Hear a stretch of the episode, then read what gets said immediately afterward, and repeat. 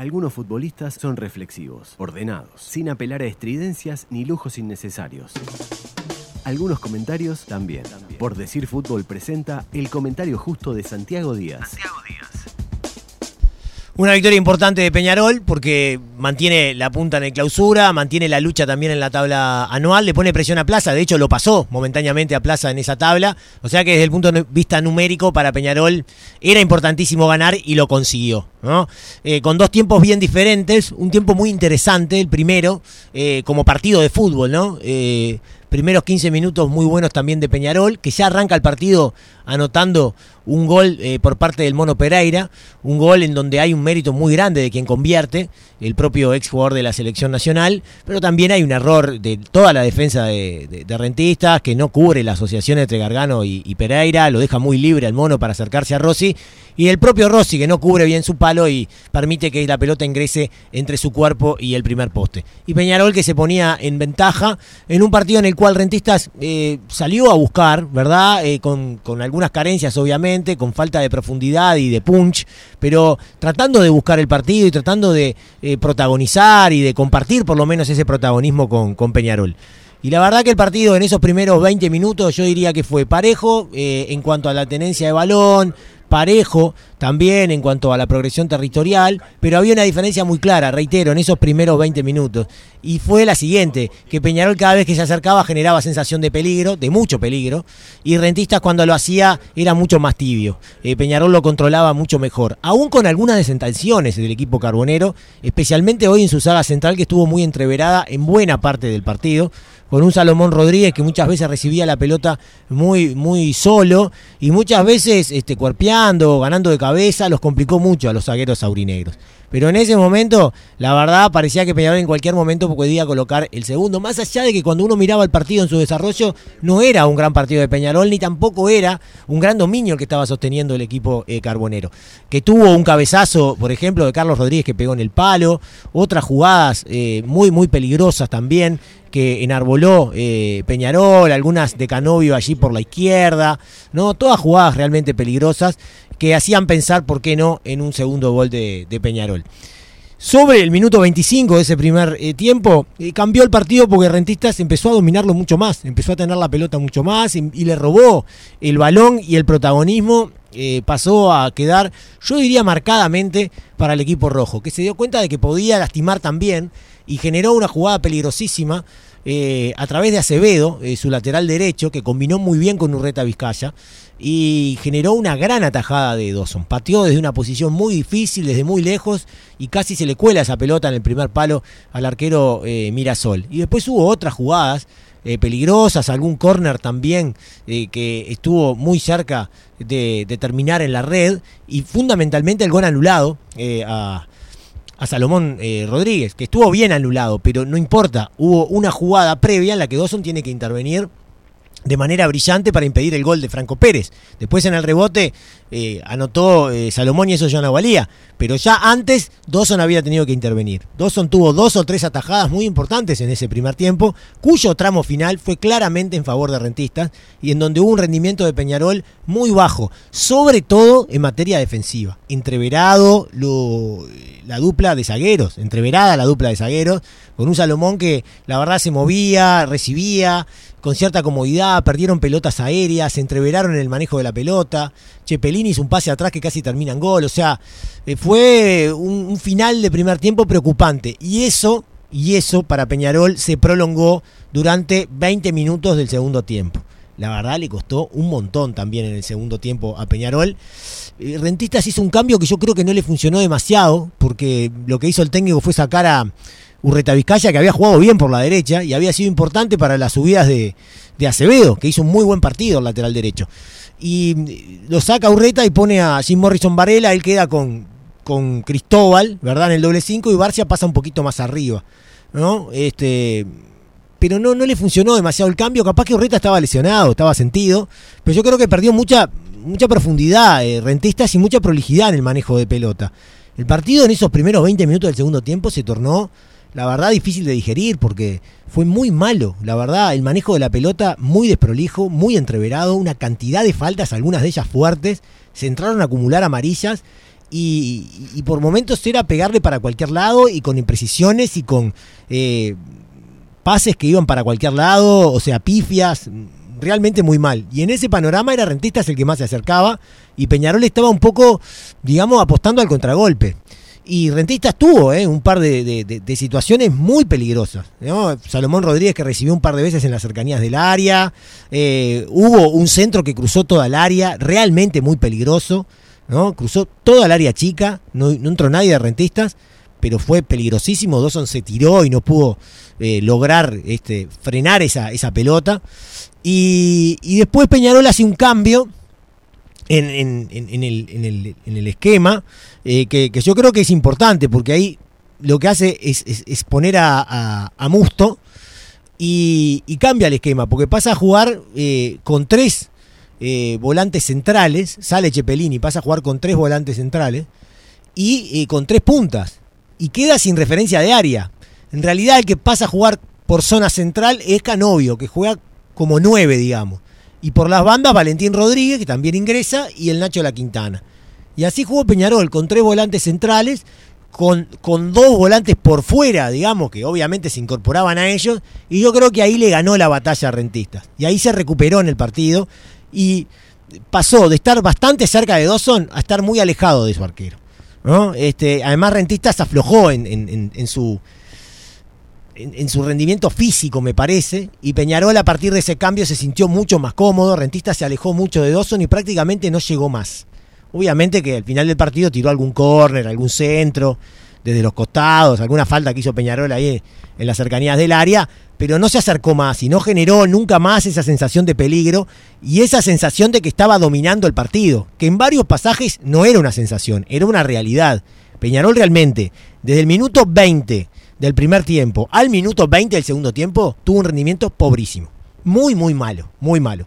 Y después mejoró y los últimos 15, 20 minutos fueron, digamos, muy tranquilos para Peñarol. Y lo pudo haber liquidado perfectamente. Con dos jugadas de Trindade, asistido en ambas ocasiones por Canovio. ¿no? que jugando como número 9 hizo los movimientos perfectos para todos lados con su tradicional velocidad, él es un jugador que se esfuerza mucho, entonces corrió para todos lados y dio opción de pase y, bueno, generó cosas importantes para el equipo. Entre ellas ese pase para eh, Trindade que desde el punto penal absolutamente solo, sin marca, prefirió definir digamos, de primera intención, en lugar de pararle y acomodarse, la tiró para arriba. Y había tenido otra también, el jugador de, Peñarol que, terminó rebotada en un jugador de rentistas. Después hubo otra del Nacho de la Quintana muy peligrosa también. Y daba toda la sensación en esos últimos minutos que lo que podía pasar, o lo más cercano que podía pasar, era un segundo gol de Peñarol y no tanto el empate eh, de rentistas. Ganó bien Peñarol, o sea, muy, muy ajustado ganó, o sea, sin sobrarle nada hubo momentos en que Rentistas dominó. Y uno, la verdad, que cuando a los dos minutos el mono hizo ese golazo y Peñarol se puso en ventaja, esperaba otra cosa. Yo esperaba que fuera un partido resuelto mucho más fácil por Peñarol. Porque estamos hablando del primero contra el último. Rentistas hace nueve partidos que no gana. Es verdad que cambió de técnico y eso siempre, bueno, implica una inyección anímica, lo que hablábamos en la, en la previa. Pero con las condiciones que llegó Rentista, con las condiciones que llegó Peñarol y por cómo se dio el inicio del partido, la verdad que esperaba otra cosa. Sin embargo, nada de eso sucedió. Y a Peñarol no le sobró nada. Y por varios pasajes del partido se estuvo incomodísimo. Y yo me preguntaba durante el relato del Tincho, creo que lo dije al aire, ¿qué quedó con el Peñarol de la Sudamericana, no? ¿Cómo nos cuesta muchas veces trasladar eso al, al, al fútbol local? Porque aún perdiendo contra Paranaense, fue un equipo avasallante por momentos, en cuanto a la recuperación de la pelota, en cuanto a la intensidad, de ir a buscarlo, de correr, ¿no? Y a Paranaense en el primer tiempo en Brasil, para mí lo pasó por arriba.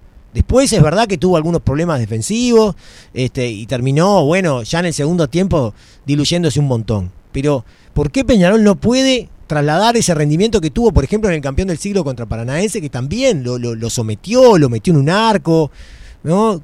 Con falta de claridad, es verdad, eh, en algunos momentos, con falta de ideas, pero lo sometió totalmente. ¿Por qué no puede hacerlo de la misma manera en el torneo local? Porque esto no es solamente de Peñarol, lo hemos visto varias veces con Nacional eh, en otras épocas. Equipos que compiten eh, a nivel internacional con buenas armas o que tienen algunos buenos rendimientos, como, como Peñarol, que después cuando vienen al torneo local se acoplan o se adaptan a lo que se juega aquí, ¿no? Equipos más lentos, de menor intensidad.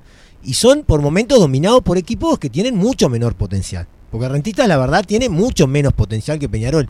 Y no es mal equipo Rentistas, ¿eh? tiene buenos jugadores el equipo rojo.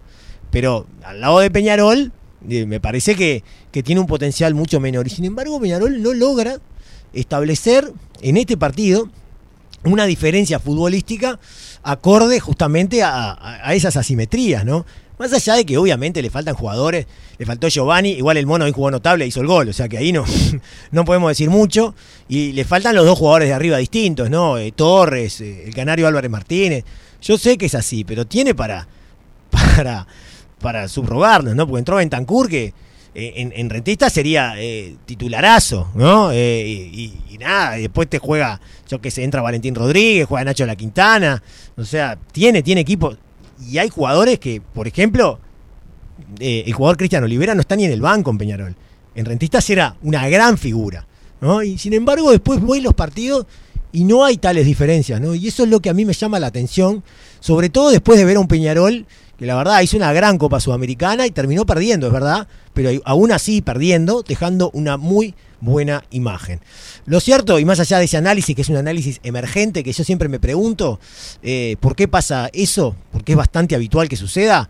Eh, más allá de eso, eh, ganó Peñarol, y ganó bien en, su, en su intención de, de, conseguir una victoria que le deje la, la posibilidad de seguir por el camino de, de las victorias, ¿no? Este, a ver, de, de, seguir en el envión. Le ganó a Wanderers, ¿no? Que, venía primero en el momento que jugó con Peñarol, le había ganado antes a Boston River y ahora gana su tercer partido consecutivo. Entonces, yo creo que eso es muy importante para el equipo carbonero. Y, y numéricamente y concretamente sigue primero en el clausura, eso nadie se lo quita. Y por primera vez está primero en el anual, a la espera obviamente de lo que pasa con Plaza, pero le pone mucha presión. Entonces, desde ese punto de vista consiguió Peñarol un gran triunfo. Más allá de que por ahí fue un partido eh, muy pobre. Y el hincha carbonero está contento por la victoria, pero seguramente también esperando que el equipo levante en su rendimiento y se parezca mucho más al de otros partidos, eh, mismo al del otro día con Wander, por ejemplo, al de algunos pasajes con Boston River, porque es lo que necesita Peñarol para realmente consagrarse campeón, que es lo que busca, ganar el campeonato y cortarle el tricampeonato a Nacional. El fútbol se escucha distinto. Escucha distinto. Subí la radio. Ganó 1 a 0 Peñarol, es su tercer triunfo consecutivo en el clausura. Alcanza 11 partidos sin perder por el campeonato local. Mientras que Rentistas está en una dinámica totalmente opuesta, ya que llega a 10 partidos sin ganar con 8 derrotas y 2 empates. Peñarol también logró mantener el arco en cero por segundo partido consecutivo. El anterior había atajado a Neto Volpi, hoy lo hizo Kevin Dawson. Y con 13 goles recibidos es el arco menos vencido del campeonato junto con Plaza Colonia. Mientras que el gol del partido lo anotó Maximiliano Pereira a los 3 minutos en lo que fue su primer gol jugando para Peñarol. El partido fue bastante entreverado, impreciso, sobre todo el segundo tiempo, y es una característica que tiene a veces Rentistas, es el segundo equipo que pierde más pelotas por partido con 114 pérdidas, así que es un equipo que suele a veces jugar en largo, arriesgar y pierde bastante la pelota. Rentistas tuvo un gol anulado, pero después inquietó poco a Peñarol. Eh, tuvo cinco remates en el partido, incluso llevó menos de lo que le llegan a Peñarol. Peñarol promedia eh, 7,76, casi 8 remates en contra por partido y es al equipo al que menos le rematan. Entonces, si sumamos que tiene el arco menos vencido, podemos hablar de, de un buen trabajo defensivo de Peñarol en el campeonato.